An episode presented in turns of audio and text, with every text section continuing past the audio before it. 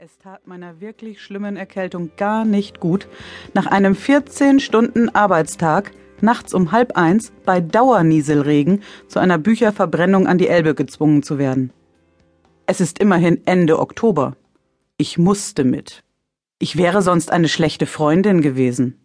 Jetzt bin ich fast eine tote Freundin, nachdem wir eine halbe Stunde in der Nässe vergeblich versucht haben, Feuer zu legen. Danach saßen wir eine weitere halbe Stunde am Wasser, um die Papiere ihres Möchtegern-Lovers in die Elbe auf eine Reise ohne Wiederkehr zu schicken. Wäre es nicht so windig gewesen und hätte ich nicht günstig auf der Windseite gesessen, was ich aufgrund meines dünnen Bürooutfits zunächst als eher ungünstig betrachtet hatte, hätte ich jetzt vermutlich auch noch einen Hörsturz von Monas Schreianfall. Trotzdem war diese ganze Aktion ein Schritt in die richtige Richtung, um sich von diesem Psycho zu trennen. Ich wollte dann eigentlich noch mein Lehrgut im Container neben dem Parkplatz loswerden, das ich seit Wochen mit mir rumkutschiere. Aber Mona meinte, das wäre der Situation nicht angemessen und aus dramaturgischen Gründen sollte ich das ihr zuliebe unterlassen. Ich habe das sofort eingesehen, weil es mittlerweile zwei Uhr nachts war und sich womöglich Anwohner gestört gefühlt und mein Kennzeichen gemerkt hätten. Danach konnten wir dann endlich ins Familieneck und uns mit Whisky aufwärmen. Mona Rittner ist leider, leider meine beste Freundin. Deshalb erwartet sie, dass ich ihre Schreibblockaden mit ihr durchstehe, wenn sie jetzt ein Buch schreibt. Das tut sie erst seit zwei Tagen, aber ich bin jetzt schon angenervt. Immerhin hatte Mona in diesen zwei Tagen auch schon zwei Schreibblockaden.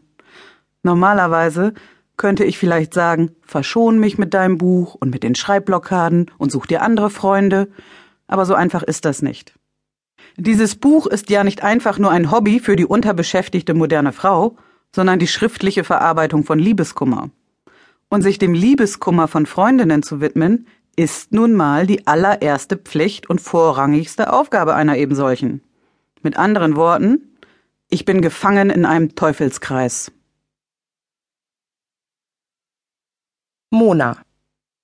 In München eine Citibank zu finden war nicht leicht. Genau genommen war es schwieriger, als einen moralisch gefestigten Talkgast dazu zu bewegen, One-Night-Stands als Notwendigkeit für eine gesunde Persönlichkeitsentwicklung zu betrachten.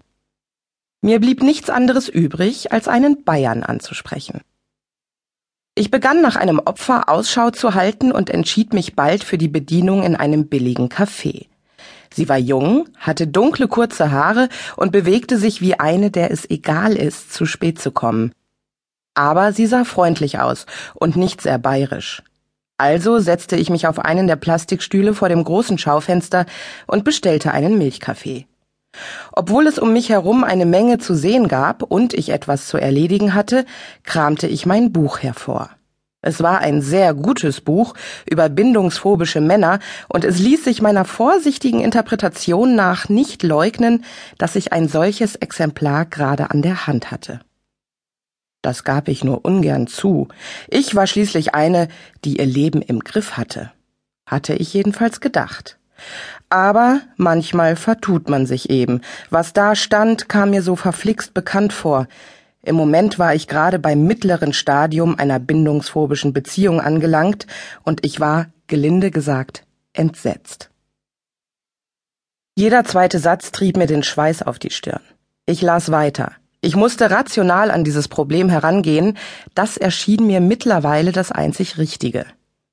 Dann fiel mir wieder ein, dass ich auch deshalb ein Problem hatte, weil ich kaum mehr Bargeld bei mir trug. Ich war ein bedauernswertes Geschöpf, eindeutig.